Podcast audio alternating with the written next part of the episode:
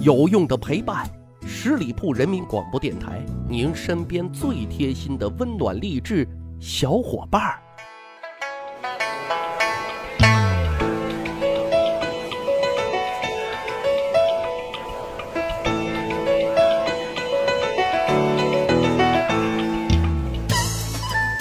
十里铺人民广播电台，趣吧历史，增长见识。欢迎各位小伙伴收听《密史趣谈》，我是大汉。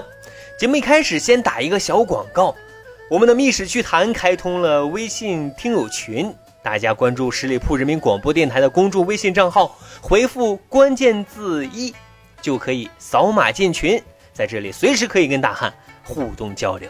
好，广告结束。今天我们主要来聊一聊美女经济啊，现在很火嘛，很多锥子脸的网红在新媒体时代之下，个个都是超级大 IP 啊，背后更是财源滚滚呐。但是今天我要告诉大家的是，当下抢尽眼球的美女经济其实古已有之啊，在中国至少在两千五百年前就已经有人身体力行了，而始作俑者呢，就是。大名鼎鼎的美女西施，据说呢，当年越国选美，西施呢名列榜首。她在进京途中呢，量粉丝聚集起来，都要看一眼这天下第一美女到底长什么样啊！结果呢，就造成了非常严重的交通堵塞啊，是寸步难行。这个时候呢，护送西施的越国相国范蠡见此盛况，心生一计。漂亮的脸蛋出大米啊，嘿，他就让西施啊住进了路旁一家酒店啊，然后四处张榜上书，遇见美女者付金钱一文，啊，告示一贴出，全城出动呐，在万众期待的目光当中，西施终于闪亮登场了啊！只见她凭栏而立，飘飘然似仙女下凡。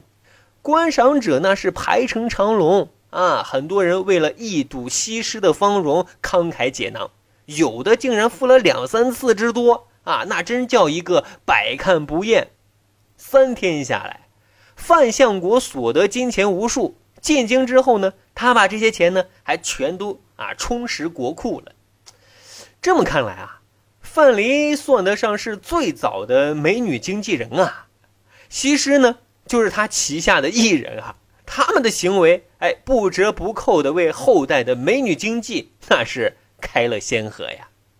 其实刚才已经说到了选美啊，古代的选美应该说是美女经济链条当中的重中之重。根据古籍记载啊，有组织、有章程、有参选者、有参观者的选美活动是从宋代开始的，只不过那个时候啊，不叫选美。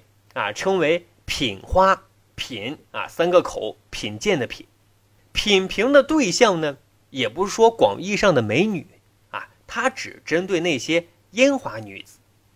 此项赛事呢，也名曰花榜。这些佳丽们比赛的内容是什么呢？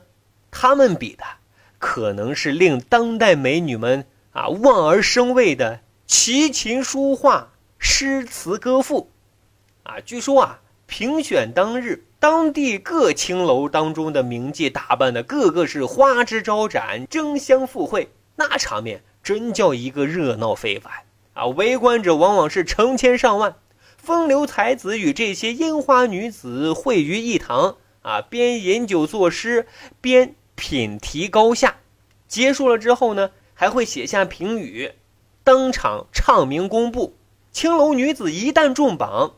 便会身价十倍啊！评选前后，当地的旅馆那自然是爆满，生意空前的兴隆啊！这也算是美女搭台，经济唱戏呀。其实，关于美女经济，还有一个重要的推手不得不提啊，她是谁呢？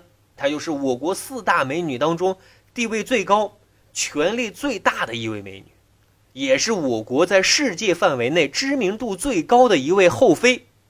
谁呢？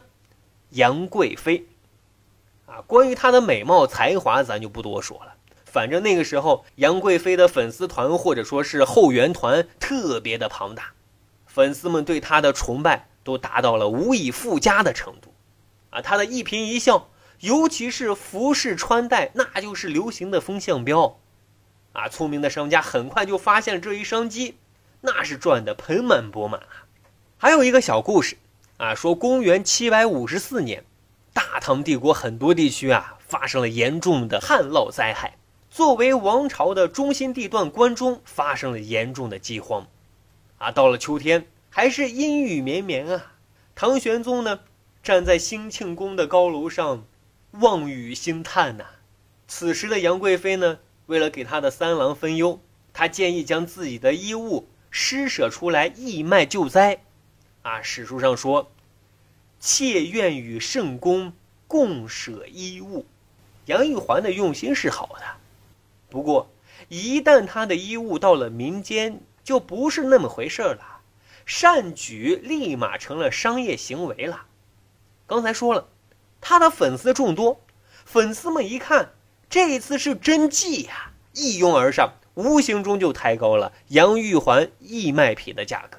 有意思的是啊，在这群粉丝当中，居然还有一个小和尚，哈，南方来的，法名叫做长袖，他本来是来京城学习的。见到拍卖行在拍卖玉环姐姐的衣物，这位小和尚就不淡定了。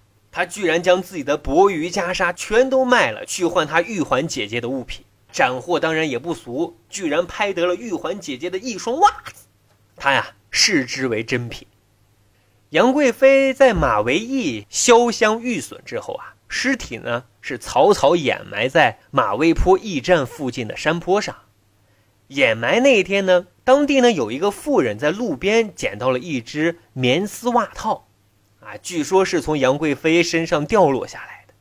后来呢，该妇人充分挖掘了这只袜套的商业价值，凡有过往客人想欣赏一下这只袜套，啊，就得花一百文钱购买门票来参观。